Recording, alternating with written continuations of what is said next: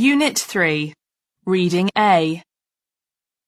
What French foods or French dining customs do you know? Read Hannah's blog diary to discover more. Dining in France. Culture shock. On my first weekend abroad, I attended a dinner party with my host family to celebrate the new year. It was everything I had imagined a French dinner party would be. Multiple courses, a variety of cheeses, bottles of champagne, and slices of fresh bread. Then, at the end of the meal, the host called out, Okay, everyone, get under the table. What? I watched as the children came running into the dining room and hid under the table.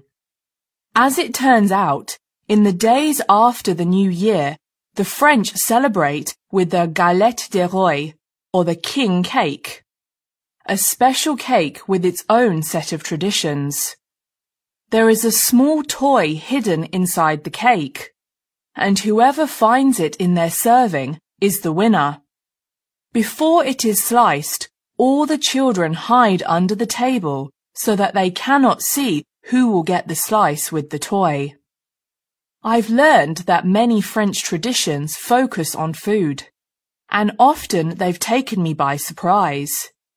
From time to time, I've experienced a sense of culture shock.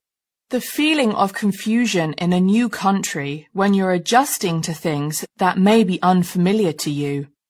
Thankfully, I haven't run into anything too difficult to manage.